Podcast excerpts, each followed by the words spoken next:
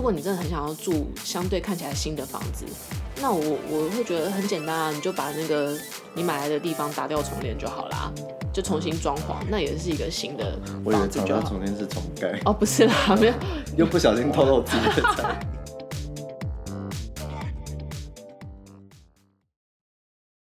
欢迎收听闺房密室，我是 Jasper，我是马缇娜。嗯，我们在比较那个区域啊，然后。还有那个一些产品，就是所有权跟地上权产品之后啊，嗯，嗯，我相信就是我觉得有时候可能没有办法烧到那个听众的痒处，这样子。痒处在哪里？痒处就是我我身边遇到很多朋友，就是会有一个 concern，就是他们应该要选台北市的公寓还是新北市的大楼，这是个很大的议题。这是个很大的议题，因为因为。这中间当然还有一些区域上啊，一些什么生活机能上面的考量。但是如果要非常纯粹的就，就我就不能讲北市公寓，应该应该是说台北市中心的公寓跟新北市交通非常方便、新北第一环的大楼的比较。你是说，就你是说大安区的公寓跟中永和的新大楼，板桥新店的大楼？对对对对，类似这样子的比较。那你要选哪里？我自己个人的话，我是选北市公寓。我也是。好，这集结束了。但是我跟你讲，我知道很多人会选新北大楼。我我自己内心做一个小小的统计，就是现在这个年纪要买，欸、你让我把话讲完。好好好好。就是现在这个年纪要买房子的人，大部分的首选是新大楼。但是如果是在相同预算来说的话，比如假设我的预算就是一千万好了，一千万在台北市的市中心基本上只能选公寓，大部分啦。一千万买得到公寓吗？买得到，买得到，买得到。是吗？啊，不然我们现在假装是一千五百万好了。因为公因为公寓的那个坪数通常都偏大。哦，可是二十大概十几坪到二十坪以内的还是有啊，只是你要再找。有十几坪的公寓。有。不要让我讲出是谁家，很难找吧？有啦有啦，不会不会不会很难，还好。我觉得只要有点耐心。我觉得有，但是不多。呃，相对少，可是。一般来讲，台北市公寓很多都是三十平上下，或者。哦，好，那你不要吵。那假设我们现在有一千三百万好了，好不好？嗯。就一千三百万的预算，嗯，买。因为刚刚讲一千万的新北大楼可能也有点偏了，嗯，所以我们不如就一千三百万的预算，然后是买市中心的公寓，或者是新北市第一环的大楼，新大楼，嗯，那你再选一次，我还是会选公寓啊，哦，对啊，我还是，不是，我跟你讲，因为我因为我我觉得这跟单价有一点关系，就是。因为你如果是单价有要到五六十万的话，你基本上大安信义区的公寓一定买得到哎。那很好啊。就很棒啊！就是我可以住在大安信义区，我干嘛去住板桥？我也是哎。没有，因为我我我我我这次就是完全可以同意你，是因为我真的觉得省下来的那个交通时间真的差很多，真的差很多。然后住在台北市。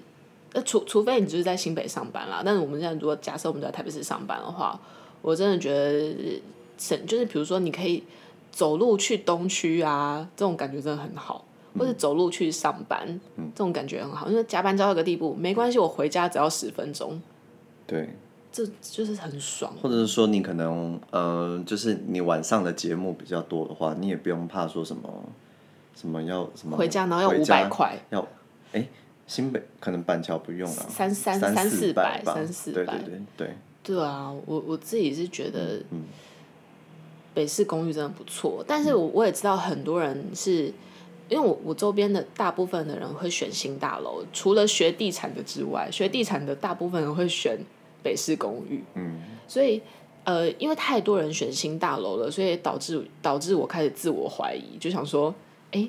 因为我我本人的中心思想再讲一次，就是那个脱手性的问题嘛。嗯。然后，既然这么多人在看新大楼的话，会不会我其实买公寓最后会买不掉？我自己也会担心这个部分。我跟你讲，买公寓，我觉得我觉得买北市公寓，就是如果北市公寓跟新北大楼在比较的话，买公寓，我觉得我也我也会有个点，就是呃，我一定要看那个公寓是不是有一个未来的都更的可能性。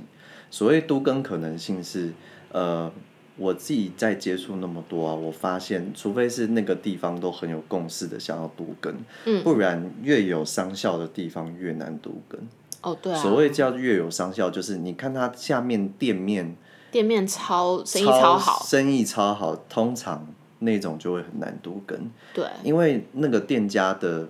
呃，假设呃，或者说那个房东，就是他就觉得说，他就是租那个店面租的好好的。他如果一都更，他可能他的大楼他，他的房子会被换到楼上。对对，或者是没没有他他可能也在一楼店面，可是他就是他拿回来的，对对，他失去这段时间的租金，然后他变成新大楼之后，租金可能也总额上面来说可能也差不多。对对，那他就觉得说，哎，那我干嘛就是失去这两三年？对，所以一般来说，那种楼下是店做店面，然后生意又超好的那种，基本上都跟的难度会非常高。Oh. 所以一般来说，我如果选北市公寓跟新北大楼在选的话，就是如果选北市公寓的话，我也会选就是，例如说，就是它不要是在大马路第一排的，就住宅住宅巷弄内的啦。对，住宅巷弄内的公寓的的一些物件的话，我就会比较挑那种物件。嗯，对。我我自己是因为，虽然我自己在汐止是住大楼，可是我会选择北市公寓的原因是，刚刚讲的那个交通之外，如果你真的很想要住相对看起来新的房子，那我我会觉得很简单啊，你就把那个你买来的地方打掉重连就好啦，就重新装潢，那也是一个新的房子就好。我以为重练是重盖。哦，不是啦，没有，又不小心透露自己的才艺。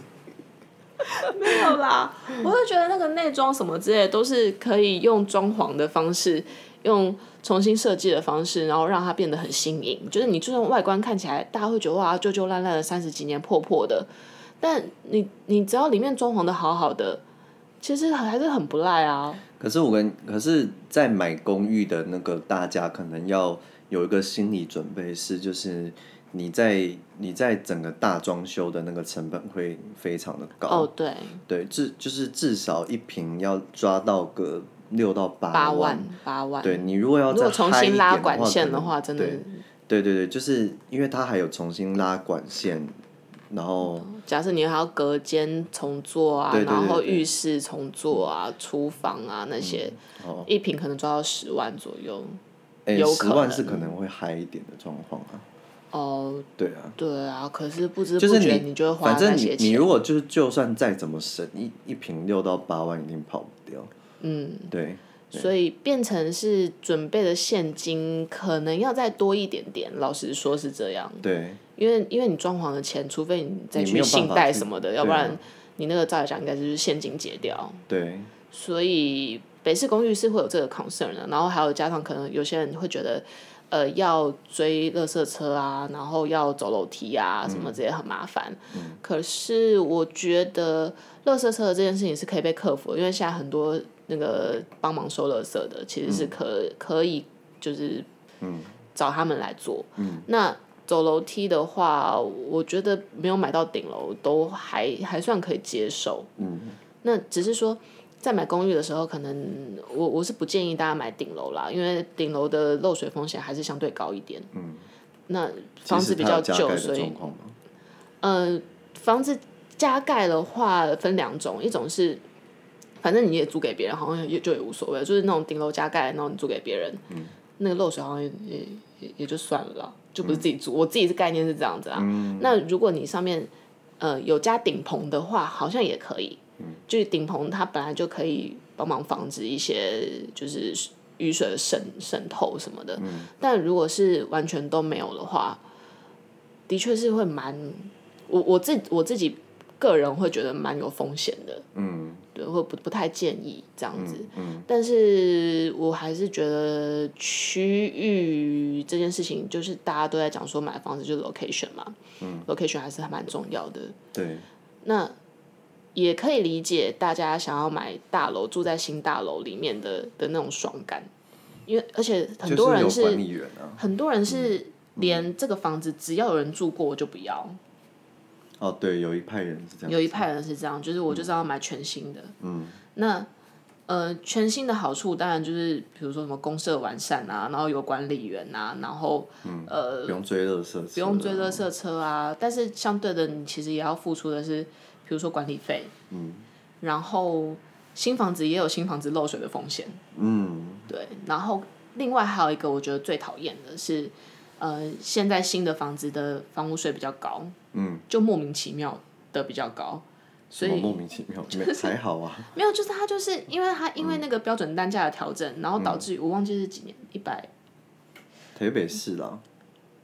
新北也有啊。新北也有调，对对对对对。所以他就是，如果如果是我，我就会建议说买差不多十十十来年的中古大楼也还不错，不用买到全新。可是有些新北市，我我不得不说新北市的，呃。嗯，新北市的那一种，呃，例如说五五年内的房子，跟十到十五年的房子的那个样式跟好好好度会差很多。老实说，我对于新北市的中古大楼没有太大的兴趣。不用，我觉得十年差不多也还蛮新的吧，现在来说。哦，要看建商。就是对，其其实这都看奸商啊，因为你如果要讲那个什么样式不样式，那公寓绝对是最丑的啊。嗯，对啊，不会啦，公寓也有美的啦。谁啊？嗯，没有没有，你要 overall 讲，我觉得 overall 来说，公寓就是没有在图外表的，对吧？就没有在图外表的啊。不会啊，那一堆铁窗也是蛮有生命力的啊。哦，没有啦，也有一些美的公寓啦，像是那个民生社区啊。哦。对不对？哦。哦。你要刚接下来就是认同，是不是？我没有，不是我的哦，就是哦，就是 got it，对，知悉，知悉，知悉，知悉。所以，可是新就是嗯，新北大，因为我觉得新北市的嗯，比如说中永和啊，然后什么三重、芦洲啊这些地方，离市区其实真的是蛮近的啦。所以，如果真的想住新房子，然后选择这些地方，我我个人是觉得。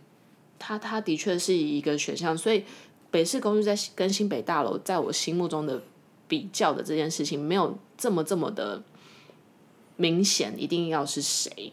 因为住大楼的爽感我也可以理解。嗯、那可是大家不要忘记，就加班回家的时候，这个北市公寓的感觉真的很爽。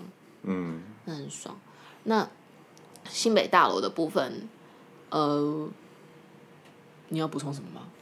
我好像没有办法帮新北大楼再讲更多的话。你说就是，我我觉得就是爽而已啊。可是因为对我来说，因为像马天雅刚刚讲到，是他他没有一个很决定的呃很绝对的答案，就是公北市公寓还是新北大楼。就如果有人要送我新北大楼，我也可以。